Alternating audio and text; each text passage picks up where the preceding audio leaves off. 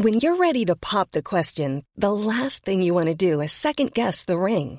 At Bluenile.com, you can design a one of a kind ring with the ease and convenience of shopping online. Choose your diamond and setting. When you find the one, you'll get it delivered right to your door. Go to Bluenile.com and use promo code LISTEN to get $50 off your purchase of $500 or more. That's code LISTEN at Bluenile.com for $50 off your purchase.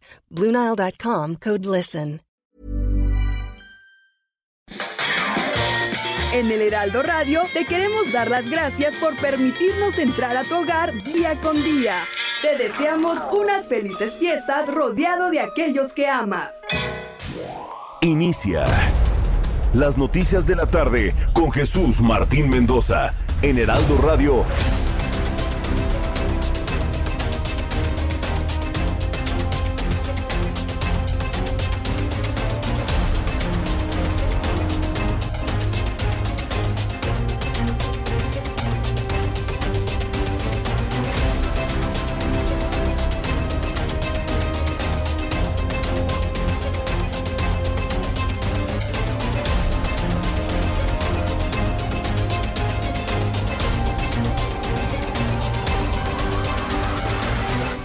Las 6 de la tarde en punto, hora del centro de la República Mexicana. Bienvenidos, muy buenas tardes. Iniciamos el Heraldo Radio de este jueves 9 de diciembre del año 2021. Yo le voy a pedir por favor que le suba el volumen a su radio. Han, han, ocurrido cosas verdaderamente importantes en nuestro país en las últimas horas. Así que como siempre le digo, yo soy Jesús Martín Mendoza. Súbale el volumen a su radio, que le tengo la información más importante hasta este momento. Quiero informarle, quiero informarle a usted que me escuche en toda la República Mexicana que hace unas horas ha ocurrido una verdadera tragedia en México. ¡Qué barbaridad! Se volteó un tráiler con migrantes en la carretera Tuxtla-Chiapa de Corzo. Hemos estado informando a usted del gran drama que implica el que la gente esté huyendo de países de Centroamérica y de manera ilegal estar transitando por todo nuestro país. Bueno, pues un tráiler lleno de migrantes se volteó. El saldo hasta este momento, prepárese, 49 muertos. Sí, como usted lo escucha, es increíble la cifra. 49 migrantes muertos, 40 heridos ha dejado la volcadura de un tráiler que transportaba migrantes en Tuxtla Gutiérrez, Chiapas. Protección Civil Estatal ha informado que brindan atención tras el accidente automovilístico de dos camiones que transitaban en el puente Belisario Domínguez y Rivera, Cuaguaré, en Chiapa de Corzo. Es una verdadera tragedia lo que ha ocurrido en Chiapas. 49 muertos, 40 heridos, el saldo hasta este momento. Muchos de los heridos, muchos de los heridos se reportan de gravedad. Más adelante le voy a tener todos los detalles de esta terrible información que se ha generado hace unas cuantas horas. En otra de las noticias importantes a la cual hemos llevado puntual seguimiento es lo que va a ocurrir mañana en la Universidad de las Américas, Campus Puebla. Finalmente la UDLAP reabre sus puertas este viernes mañana, tras cinco meses de estar cerrada y tomada por la policía. Así lo han informado estudiantes de una comitiva que exigía la liberación del campus. Autoridades estatales dijeron que era decisión de la rectora interina Cecilia Anaya reactivar las actividades en el campus y no del gobierno de Puebla. Mire, le van a decir misa. Pero ¿sabe lo que pasó hoy? Estudiantes y padres de familia se plantaron en la Casa Guayo, ahí en la casa de gobierno de Miguel Barbosa. Y Miguel Barbosa sabe qué fue lo que declaró. Le adelanto y le doy detalles más adelante. Ha dicho que el gobierno de Puebla jamás ha tomado la universidad y que el gobierno de Puebla jamás ha impedido que regresen las actividades. Eso aclaró Miguel Barbosa y además reconoció en Cecilia Anaya eh, Berríos la rectoría interina de la universidad y que quien tiene en este momento el control de la universidad es nada más y nada menos que la Fundación Jenkins. Palabras del gobernador. Ah, el mismo gobernador de Puebla ha aclarado las cosas y quienes tienen el control de la universidad es la Fundación Jenkins. Lo dijo el propio gobernador. Hasta este momento, la otra fundación impuesta, pues no ha dicho absolutamente nada. No han dicho nada. Mañana abre la Universidad de las Américas Puebla, terminando cinco meses de toma y de cierre, por supuesto.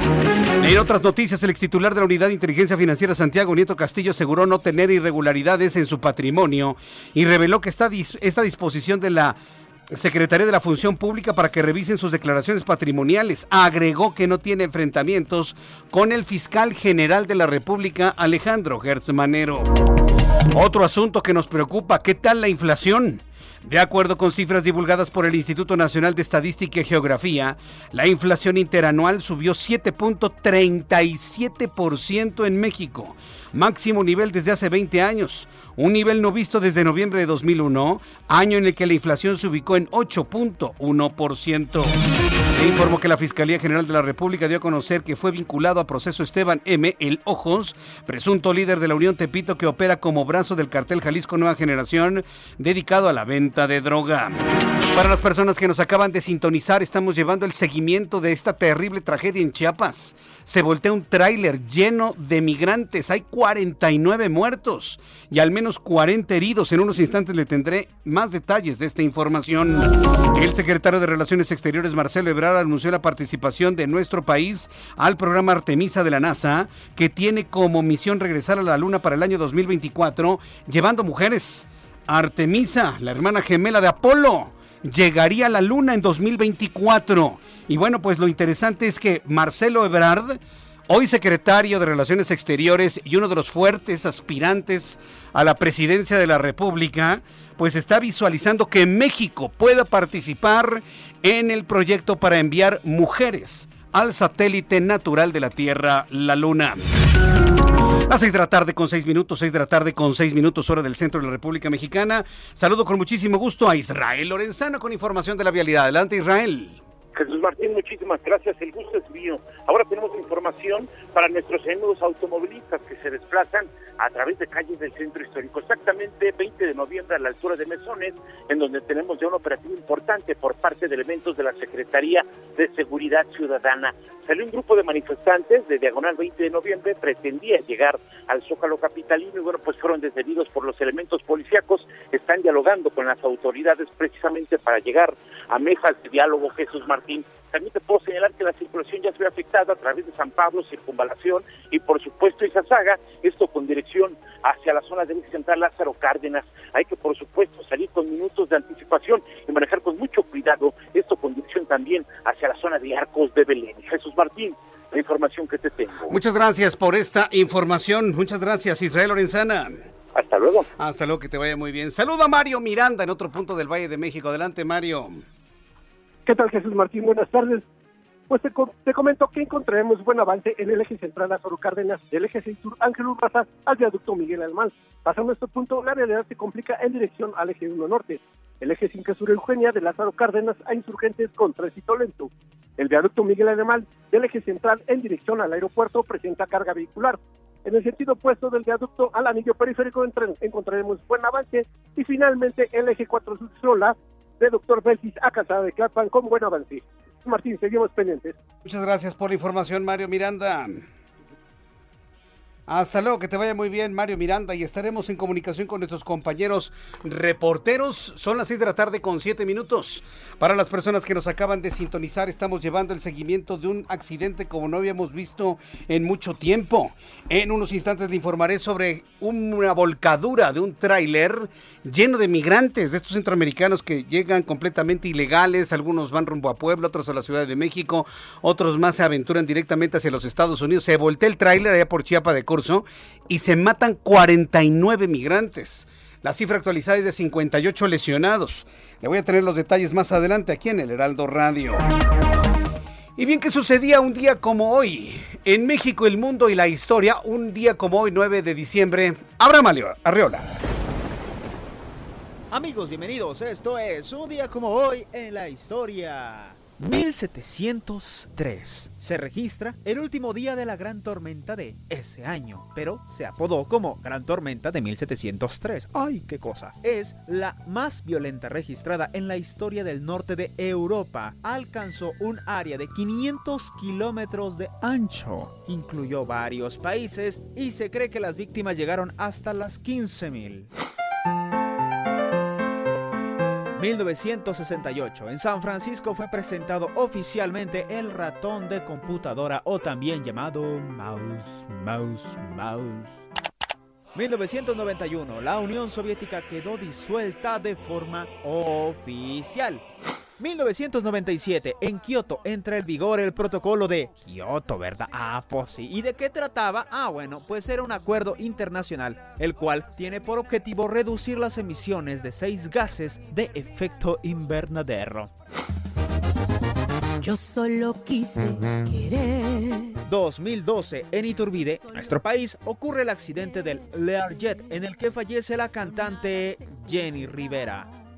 Además, hoy es el Día Internacional contra la Corrupción, es el Día Internacional para la conmemoración y dignificación de las víctimas del crimen de genocidio y para la prevención de ese crimen, y es el Día Internacional de la Dignidad de las Niñas, Niños y Adolescentes Trabajadores.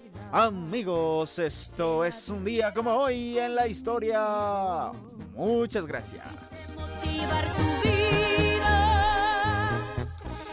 Muchas gracias, Abraham Arreola. Muchas gracias por eh, las efemérides, la información de lo que sucedía un día como hoy en México, el mundo y la historia. Debo decirle que este día, hoy 9 de diciembre, va a quedar pues marcado en la historia por este gravísimo accidente ocurrido hace unas horas. Hace unos instantes Rutilio Escandón, quien es el gobernador constitucional del estado de Chiapas, hace 40 minutos ha subido una información a través de su cuenta de Twitter en donde dice mi solidaridad con las víctimas del accidente de tránsito ocurrido en el tramo Chiapas Chiapa de Corso Tuxtla Gutiérrez ha instruido dar puntual atención y auxilio a los lesionados. Se determinarán responsabilidades de acuerdo a la ley. Vamos directamente hasta el estado de Chiapas. Súbale el volumen a su radio. Bárbara Zucker, jefa de información del Heraldo de México en el estado de Chiapas. Adelante, Bárbara. Gusto en saludarte. Conocemos más detalles de lo ocurrido el día de hoy. ¿Qué tal, Jesús? Muy bien, aquí estamos eh, transmitiendo desde Tuxtla Gutiérrez, pues para informarles que esta tarde, cerca de las 15.35 horas, un conductor de un tráiler, pues al parecer perdió el control y se volcó con decenas de migrantes, bueno, decenas de personas que se, se confirmó que eran migrantes y que viajaban hacinados en la caja del tráiler quienes salieron despedidos y se precipitaron hacia un canal ubicado a un lado de la carretera, mientras otros quedaron apisionados dentro de la caja del camión. Brigadas de rescate de la Cruz Roja Mexicana, Protección Civil, elementos de seguridad auxiliaron a los lesionados, ya trasladándolos a hospitales, a distintos hospitales acá de la capital. Y bueno, eh, hace un momento Protección Civil nos ha emitido un dato preliminar ya de, de, de, cómo de cómo van las personas. Son siete, 107 personas a las que se han atendido. Eran las siete, 107 personas contabilizadas en el accidente 49 fallecidos 58 heridos de los cuales 37 están son leves tres graves y 18 estables Jesús. eh, eh, eh, este accidente habría ocurrido en el libramiento sur, ¿verdad? En la zona del libramiento o ya antes de cruzar el cañón del sumidero. es en la autopista que es Chiapa de Corzo y Tuxtla Gutiérrez, parte es en, la entrada prácticamente a la capital. Ahí fue donde ocurrió el accidente y bueno, em, como ya lo habías mencionado, el gobernador del estado pues ya dijo que habrá habrán consecuencias. En el caso de que se de, se hará eh, perdón, se hará pasar todo el peso de la ley. Y bueno eh, muchos elementos de, de rescate pues están ahí en la zona Jesús atendiendo a todos los lesionados. Ya fueron varios han sido trasladados a los hospitales que en este momento pues sí están eh, saturados por por la cantidad de personas heridas. Sí, qué barbaridad. Sí, estoy revisando precisamente algunas imágenes satelitales de la vialidad, precisamente la entrada oriente de la capital eh, Tuxtla Gutiérrez, en esta autopista que lleva hacia Chiapa de Corzo y por supuesto al aeropuerto, eh, al aeropuerto internacional del estado de Chiapas. Está completamente colapsada la vialidad, está completamente cerrado. Ya me imagino cómo está la, la situación de rescate en estos momentos. Bárbara. Sí. Sí, fíjate que al menos de Cruz Roja, pues son más de 50 los voluntarios que están participando eh, en estas tareas de rescate. Hemos hecho enlace con ellos y son más de 50 los voluntarios que están atendiendo y que también dentro de la clínica de Tuxtla Gutiérrez pues eh, están atendiendo a los lesionados y también con una participación de pues de, de seis de seis este delegaciones de Cruz Roja seis ambulancias de las distintas delegaciones de Ocosocuautla, Chiapa de Corso, Tuxtla Gutiérrez, San Cristóbal y Cintalapa, que están participando en estas tareas de rescate, así también como elementos de protección civil y también elementos de seguridad estatal y en estos momentos es lo que estamos esperando que nos brinden más información. No sabemos, eh, de acuerdo a lo que se sabe, lo que se sabe es de que venía de Chiapas de Corso, aunque hay un dato preliminar que por allí eh, pues venía viajando de, de otras partes de del interior de, del estado, pero eso es algo que no se no se sabe todavía, es algo que, que esperemos que pues la parte oficial nos los indique, pero este tráiler aparentemente iba eh, en alta velocidad y se iba dirigiendo a la capital del estado. Vaya, sí, habría que ver si venía por la carretera que lleva a Chiapa de Corzo o por la autopista que lleva al aeropuerto Ángel Albino Corzo. Estaremos muy atentos de, de, la información que se genere. Es tristísimo hablar de 49 migrantes fallecidos según los datos, 58 lesionados y de esos tres graves, tengo entendido. ¿No es así, Bárbara? Sí, así es. Correcto, muy bien. Estaremos muy atentos de la información que se genere en las próximas horas. Gracias, Bárbara Zucker. Un abrazo. Gracias, hasta luego. Es Bárbara Zucker, es la jefa de información del Heraldo de México en Tuxtla Gutiérrez, Chiapas. Ha llevado el seguimiento muy puntual de todo lo ocurrido. Exceso de velocidad, pérdida del control, se voltea el tráiler. La gente venía dentro de la caja. Fíjese lo que son las cosas. Se voltea el tráiler, sale a disparar a la gente un canal. Se murieron por el impacto del, del volteo y también por la caída desde esa altura. Eh, los, eh, los cuerpos de emergencia de seguridad están levantando todavía algunos cuerpos todavía en el lugar. Y bueno, pues esto verdaderamente nos habla del drama, del drama que significan estas grandes peregrinaciones. Eran migrantes que van hacia los Estados Unidos, pero estamos en un momento en donde hay un gran desplazamiento humano en toda la República Mexicana, fundamentalmente para ir también a la Basílica de Guadalupe, aquí en la capital del país. Quiero informarle que la circulación sobre la autopista México-Puebla ha sido afectada por la caravana migrante que intenta llegar a la Ciudad de México. En su camino se detuvieron a descansar bajo un puente bloqueando un carril de la autopista, lo que causó un verdadero caos vehicular. Entro en comunicación con Claudia Espinosa, nuestra corresponsal en Puebla, que también ha llevado el seguimiento de esta caravana de migrantes que está a punto de llegar a la capital del país. Adelante, Claudia, gusto en saludarte.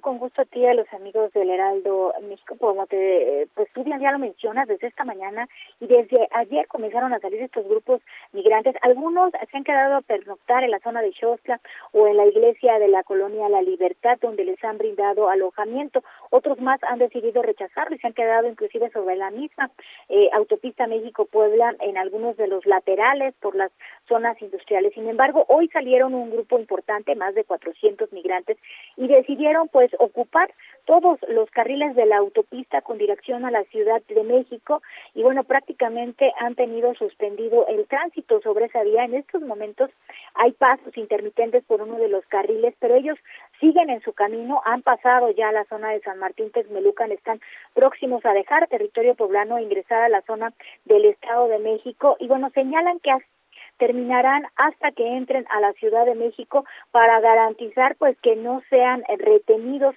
por las autoridades. Hay elementos de la Policía Estatal que los han estado acompañando en el trayecto del territorio poblano, pero que obviamente cuando ingresen a otro estado tendrán que dejarlos ahí. Sin embargo, pues esta mañana ha sido prácticamente imposible para las personas llegar a la Ciudad de México porque pues ocuparon estos carriles para que nadie les hiciera nada. Si se pretendían subir a los trailers, pues eh, estos serán detenidos más adelante por la Guardia Nacional por cuestiones de seguridad y bueno, de nueva cuenta tomaban las tres vialidades. En estos momentos, te comento Jesús Martín, eh, se pasa intermitentemente por uno del carril de alta, pero aún así siguen caminando pues toda esta caravana que ha estado cruzando territorio poblano con destino a la Ciudad de México. Es la información que te tengo. Aproximadamente cuántas personas ha contabilizado la autoridad del Estado de Puebla han atravesado el Estado rumbo a la capital del país. De acuerdo a los últimos días, esta caravana que está saliendo es de alrededor de 400 personas. Entre el día de ayer, miércoles y el martes, han estado saliendo grupos de 100, 200 y 300 personas. Estamos hablando que en el transcurso de este periodo, pues ya se haría una suma superior a las mil personas en todos estos contingentes. Bien, pues agradezco mucho la información, Claudia Espinosa, y nos mantenemos al pendiente de lo que sucede allá en Puebla. Estoy viendo también estas imágenes del bloqueo en la autopista, esto a la altura de Río Frío, ¿verdad? Ya las, los bloqueos se dan a esa altura de Río Frío, de Santa Rita, Taguapan, eh, Ignacio Manuel Altamirano, vaya, en esta, en esta zona serrana del estado de Puebla, Claudia. Así es, ya está justamente en esta zona de Santa Rita, Tlahuapa, muy cerca, entrando a Río Frío y a esta zona de Llano Grande, donde pues también ya comenzará parte del territorio del Estado de México. Se irán así, lo dijeron desde que salieron, así ha sido todo el día, muy complicada el tránsito y así llegarán a la Ciudad de México, es lo que han estado mencionando. Qué complicado. Gracias por la información, Claudia. Muy buena tarde. Hasta luego, muy buena tarde. Para quienes quieren ir a Puebla por la autopista, olvídelo. No, no, no se puede por la autopista. No se puede por la autopista, olvídelo. Tendría que irse por la libre o entrar a Puebla por el lado sur, es decir, irse por la México Cuernavaca, tomar eh, la, la Pera Cuautla, ir hacia, pasar Tepoztlán, pasar Huacalco, Huastepec, ir rumbo a Cuautla, de ahí tomar a Izúcar de Matamoros y entrar a Puebla por Atlixco. Solamente así, ¿eh?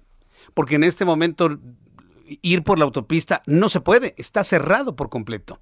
Nuestros amigos que nos están escuchando en el transporte público y en eh, automóviles particulares en la autopista México-Puebla, yo les invito para que me envíen un mensaje vía Twitter, arroba Jesús Martín MX, o bien que me envíen un mensaje a través de nuestra cuenta de YouTube en el canal Jesús Martín MX.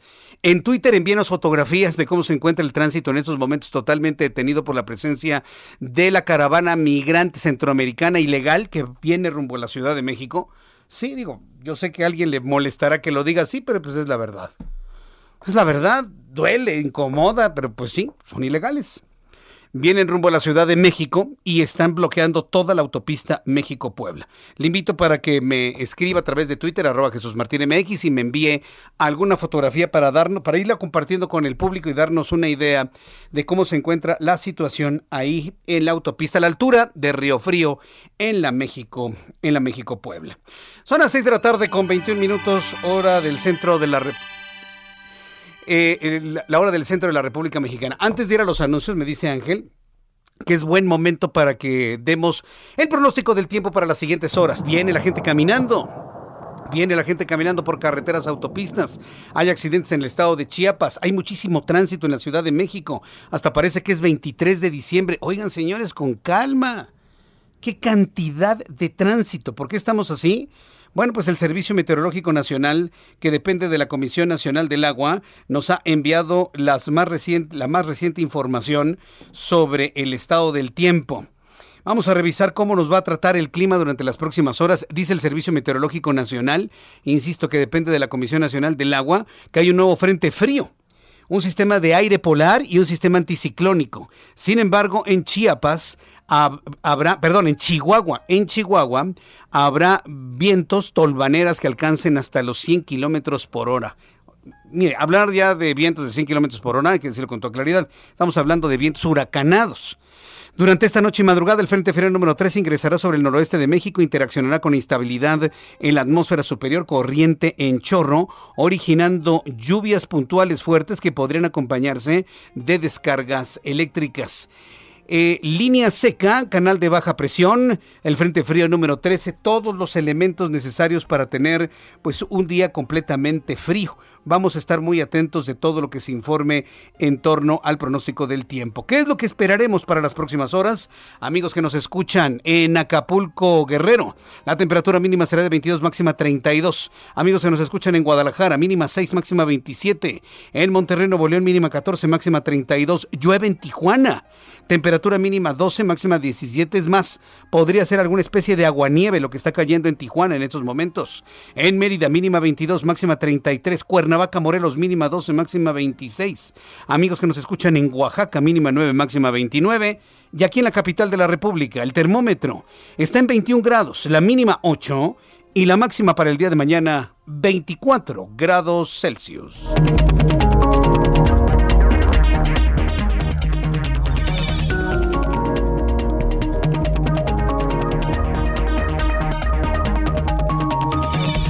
Son las 6 de la tarde con 23 minutos hora del centro de la República Mexicana.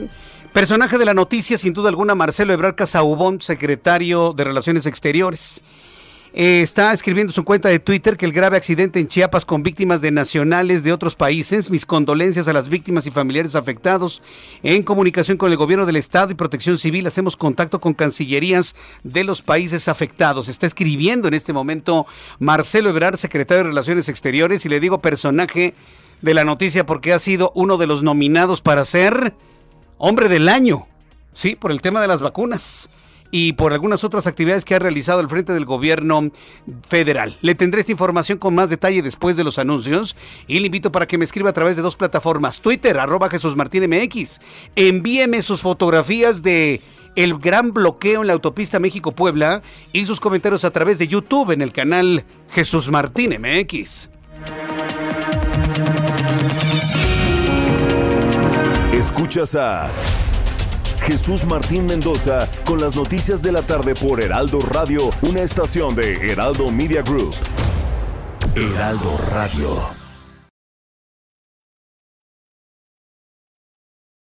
Heraldo Radio.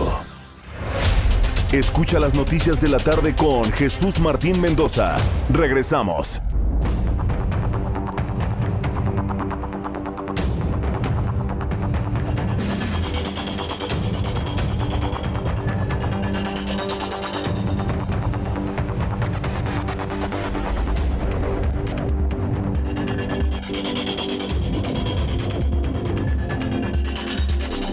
Ya son en este momento las 6 de la tarde con 30 minutos, las 6 de la tarde con 30 horas del centro de la República Mexicana. Quiero invitar a todos nuestros amigos que nos escuchan en la República Mexicana a que además de escucharnos en las frecuencias del Heraldo Radio en todo el país, abran su aplicación de YouTube y busquen el canal Jesús Martín MX. Ahí tengo un chat en vivo en donde usted me está enviando todos sus comentarios, opiniones, puntos de vista. Eh, agradeciéndole infinitamente el que usted y yo tengamos esta interacción agradeciéndole infinitamente a usted esta interacción en este momento de la, de la tarde. Bueno, quiero agradecer muchos los comentarios a través de, de YouTube. Eh, me, escribe, bueno, me está escribiendo Elizabeth, muchas gracias. También José Refugio, también muchísimas gracias por estar en contacto con, con nosotros. Y, y bueno, pues en este momento, en este momento tengo comunicación con Luis Manuel García Moreno. Él es secretario de Protección Civil del estado de Chiapas, a quien yo le agradezco estos minutos de comunicación con el auditorio del Heraldo Radio en todo el país. Luis Miguel García, gracias. Gracias, Jesús Martín. gracias, Luis Manuel García. Gracias por estar con nosotros. Eh, sí, está un poco entrecortada la comunicación. Bueno, primeros datos. Confirmamos 49 migrantes fallecidos, 59 heridos. ¿Qué primera información tienen sobre las causas del accidente que provocó esta tragedia en Chiapas? Eh, bueno, eh, es por exceso de velocidad. Un tractocamión viajaba con 107 personas a bordo en la caja del tráiler, volcó sobre su costado derecho en una curva muy cerca de la entrada de la ciudad de Tuxtla Gutiérrez, en el tramo comprendido entre Chiapa de Corzo y Tuxtla Gutiérrez, con este lamentable saldo de 49 personas fallecidas y 58 personas lesionadas, de las cuales tres de ellas muy graves, y 37 con lesiones, así como 18 personas estables, todas ellas ya trasladadas por diversos cuerpos de emergencia a diversos hospitales el, conductor del tráiler resultó herido, fallecido, está detenido. ¿Cuál es el estatus del responsable de esto? Ya la Fiscalía General del Estado está dando o Protección Civil no tengo información del chofer. Eh, lo que sí tenemos información es los están no, no sabemos entonces si está lesionado o está fallecido el chofer. Eh, como Protección Civil yo no dispongo de esa información. Correcto. Ahora, ¿cuáles fueron las acciones que Protección Civil implementó en la zona? ¿Cuánto tiempo se tardaron en llegar luego de, los, de las primeras llamadas? Toda vez que está muy cerca de la, entrada de la ciudad, cerca de la zona de hospitales, fue muy rápido. Diversas corporaciones, Cruz Roja, Civil, bomberos, eh, cuerpos policíacos, incluso la Guardia Nacional y el Instituto Nacional de Migración, al lugar fueron eh, 12 ambulancias más tres más cuatro vehículos, eh, así como un helicóptero, que acudieron y trasladaron eh, muy rápido a diversos hospitales las personas Correcto. Ahora, eh, eh, las acciones en este momento en la zona de la tragedia, ¿cuáles son? ¿O ya se retiraron? ¿Qué, qué, cuáles son las protecciones que se dan en este momento en la zona de la tragedia? En la zona de la tragedia ya eh, tiene más de media hora que no hay personas lesionadas. Y eh, las personas que perdieron cargo de la Fiscalía General del Estado a través de públicos servicios periciales para ver con Sí, correcto. Eh, se me entrecorta un poco la comunicación, entiendo que le quieren entrar algunas llamadas, pero vaya, eh, eh, la información que quiero que le proporcione al público es sobre las acciones emprendidas y si han tenido otros casos de accidentes con migrantes por exceso de velocidad. ¿Da la impresión de que este tráiler venía huyendo de algo o de alguien? Bueno, sí, e, e, el tema migratorio, como todos sabemos, es un tema federal. Nosotros, gobierno del Estado, somos parte con las autoridades federales carreteros federales, eh, que hay puntos de control, hay puntos de revisión, y bueno, es muy lamentable este accidente donde a todas luces es la comisión de delito porque está prohibido dar personas a bordo de un Fíjese que tengo en estos momentos información de un corresponsal en Chiapas de Isaín Mandujano que nos está informando, está informando en Twitter que ya habría ascendido a 53 el número de fallecidos, debido a que los que se encuentran muy graves ya habrían muerto hace unos cuantos minutos. Me, imagino que esta cifra estará entonces subiendo en las próximas horas. Efectivamente, son preliminares, como lo mencioné, 49 personas fallecidas y había tres personas muy graves y las cifras van a ir cambiando conforme avance el tiempo porque la fue muy aparatosa, es eh, eh, sin ninguna medida de seguridad, sin Sí. Es preliminar la cifra. Correcto. Yo, quiero agradecerle mucho Luis Miguel, Luis, Luis, Manuel, perdón, Luis Manuel García Moreno, secretario de Protección Civil del Estado de Chiapas, el que me haya dado toda esta información a todo el público que le escucha en el país. Estaremos muy atentos de lo que diga ahora la Fiscalía que ha empezado las investigaciones. Muchas gracias por esta información. Gracias, a sus órdenes. Hasta luego. Es Luis Manuel García Moreno, secretario de Protección Civil del Estado de Chiapas. Oiga, qué tragedia. Como le comento, Isaín Mandujano, él es periodista, corresponsal en Chiapas, es corresponsal de la revista Proceso. Además está también en Chiapas Paralelo y en otros medios de comunicación.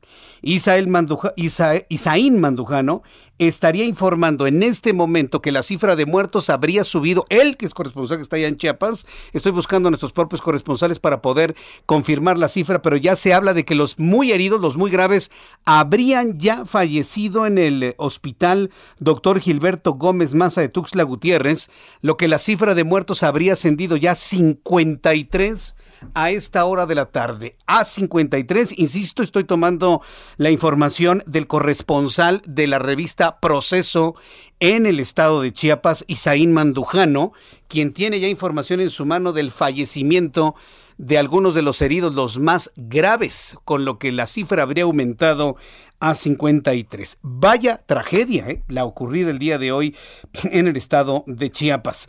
Cuando son las 6 de la tarde con 36 minutos hora del centro de la República Mexicana, varias personas me han empezado a enviar fotografías de lo que está ocurriendo en la autopista México-Puebla. También con migrantes que están cerrando completamente la autopista rumbo a la Ciudad de México a la altura de Río Frío.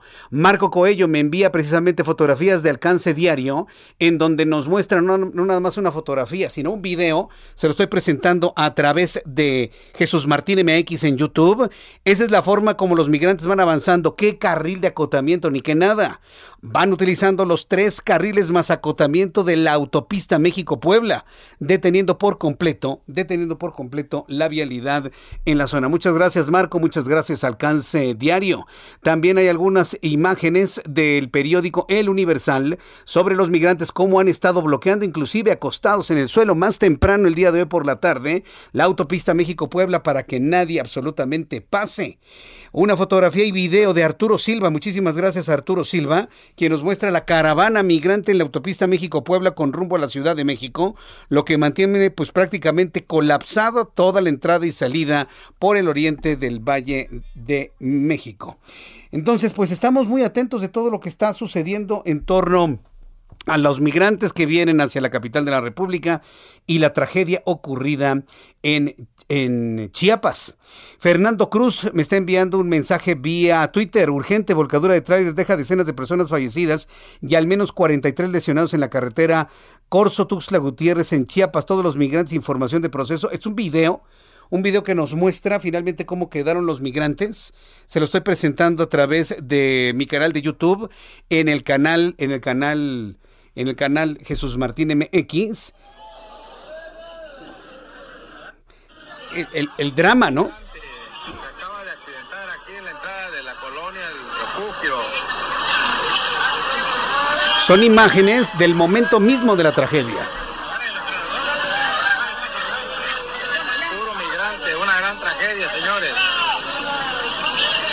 Puros migrantes, una gran tragedia y precisamente la persona que toma el video muestra cómo quedaron completamente tirados. Nos decía nuestra corresponsal que inclusive se fueron a un canal algunos de los cuerpos y trataron de rescatarlos en la medida de lo posible. Estas imágenes empiezan a circular en las redes sociales y bueno, en el Heraldo Radio le presento a través de nuestra plataforma de video en YouTube algunas de estas imágenes de cómo quedaron, además de las personas, sus implementos, sus pertenencias completamente regadas mientras las personas trataban de ayudarlos como podían. Y bueno, como le he comentado, esta cifra empieza a subir. Le digo que ya hay algunas informaciones locales en Chiapas que hablarían de 53 personas eh, fallecidas. Son las 6 de la tarde con 39 minutos hora del centro de la República Mexicana. El tema humano en este final del año se está convirtiendo en el centro de todo tipo de comentarios. Lo que sucede en Chiapas, en sí mismo, la, la, gran caravana de migrantes que atraviesa nuestro país con rumbo a los Estados Unidos, los movimientos por asuntos de la fe, que ahora vamos a tener en los siguientes días rumbo a la Basílica de Guadalupe, y lo que sucede con los migrantes en la frontera norte con los Estados Unidos. Recuerde que por órdenes de un juez, Joe Biden está implementando nuevamente el programa Quédate en México, creado por Donald Trump, pero pues el gobierno de Estados Unidos, aunque haya sido por una orden judicial, pues lo está implementando exactamente igual. Todo el mundo, y México no ha dicho nada, ¿eh? absolutamente alguna protesta por este programa, nada en absoluto. Quienes están desaprobando este tipo de programa es Human Rights Watch como organización no gubernamental, que ha dicho que la reactivación del programa para que los migrantes sean expulsados de Estados Unidos para que se queden en México es una aberración que expone a los solicitantes de asilo en Estados Unidos a secuestro, a extorsión, a violación, abusos en general por parte de las autoridades fronterizas, o sea, mexicanas. Fíjese nada más la imagen que tenemos ante una organización como Human Rights Watch, expulsar a los migrantes que piden asilo político y dejarlos en México los expone a secuestro, a extorsión, a violación y abusos en gran parte de las autoridades fronterizas o por organizaciones delictivas, poniendo en riesgo la integridad, incluso la vida de miles de personas. Digo, yo sé que Human Rights Watch lo dice en el mejor de los sentidos hacia Estados Unidos, pero ¿qué opina usted y yo que somos mexicanos? Así nos ven como un territorio en donde se viola, se extorsiona, se secuestra, se cometen abusos y se pone en riesgo la integridad física, inclusive la integridad de la vida. Qué terrible, ¿no? Qué terrible declaración. Por su parte, la Organización de las Naciones Unidas, por medio de la Organización Internacional para las Migraciones, ha solicitado que el gobierno de los Estados Unidos termine de manera definitiva con el programa migratorio Quédate en México, pero nadie está viendo una acción concreta por parte de Estados Unidos de terminarlo y tampoco hay una acción concreta por parte de México para decirle a Joe Biden, no, aquí no me envíes a los migrantes. No los quieres, quédatelos en tu territorio, en alguna oficina, pero no me los mandes a México. Tampoco hay una declaración clara y contundente en ese sentido. Yo le invito para que me dé su opinión a través de Twitter, arroba Jesús Martín MX, a través de YouTube en el canal Jesús Martín MX, a través de Twitter le estoy pidiendo, por favor, que me envíe las imágenes de la autopista México-Puebla a esta hora de la noche, con base en las imágenes que veo de los mapas que nos generan esta situación en el estado de Puebla, pues vemos completamente cerrada la autopista todavía, a la altura de Santa Rita, Tlahuapan y de Río Frío, completamente cerrado. Para las personas que están más cerca, de San Martín Texmelucan, bueno, pues ahí el tránsito está totalmente a vuelta de rueda. Sus fotografías a través de Twitter, arroba Jesús Martín MX, arroba Jesús Martín MX. En otras noticias, otro de los personajes de la noticia, sin duda alguna, Santiago Nieto Castillo, que volvió a la escena mediática, noticiosa, luego de que un medio de comunicación hiciese una investigación para conocer el patrimonio del entonces eh, titular de la Unidad de Inteligencia Financiera, la reacción de Santiago Nieto en el sentido de que él no tiene más patrimonio, lo que tiene son más deudas. Luego Luis Miguel Martínez Sansuri, presidente del INAP, me dijo en televisión, el que tiene aumento de deudas es porque está en proceso de aumentar el patrimonio. Bueno, se han dicho tantas cosas desde el punto de vista del análisis. Hoy Santiago Nieto Castillo, ex titular de la Unidad de Inteligencia Financiera, aseguró que está limpio de irregularidades en sus declaraciones patrimoniales y explicó que se puso ya a disposición de la Secretaría de la Función Pública y frente al sistema de administración tributaria, el SAT, para que le revisen sus declaraciones, incluida la de conclusión en su antiguo cargo al frente de la UIF. Es decir, dice Santiago Nieto, yo no tengo nada que temer, yo no le debo nada a nadie y aquí están todas mis declaraciones, patrimonios. Eh, soy un libro abierto, dice Santiago Nieto Castillo, para que lo investiguen y determinar que él no ha cometido ningún ilícito. Santiago Nieto dijo que él no tiene ningún enfrentamiento con Alejandro Gertz Manero, titular de la Fiscalía General de la República. Por su parte, el secretario de la Función Pública, Roberto Salcedo, informó que van a revisar cómo evolucionó su patrimonio y los reportes de su declaración de final de cargo, la cual tiene hasta el 7 de enero para presentar. Vamos a escuchar a Santiago Nieto y a Roberto Salcedo. Eh, me he puesto hoy en contacto con el secretario de la Función Pública para presentar mi declaración de conclusión del cargo y eh, ahí se encuentran contemplados como están desde la declaración de modificación patrimonial los tres créditos hipotecarios, eh, incluyendo el que tengo con mi, con mi esposa, de forma mancomunada. Entonces me he puesto en contacto con él para efecto de ponerme a su disposición el SAT y ante la Secretaría de la ¿Está usted limpio, señor? Evidentemente sí. Deme, una cacería de enfrentamiento con el fiscal general, hay un enfrentamiento con el fiscal, ¿por qué? De mi parte no hay enfrentamiento. Él, eh, cuando tomó posesión de la hizo su declaración de inicio y ha hecho sus declaraciones anuales y nos falta la declaración final.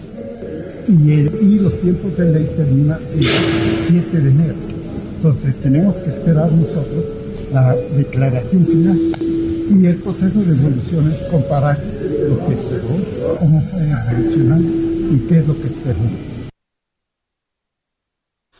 Bueno, pues esto fue lo que finalmente dijo. Y luego mis colegas reporteros, ¿está usted limpio? Joven, se expone usted a una mala contestación, hombre.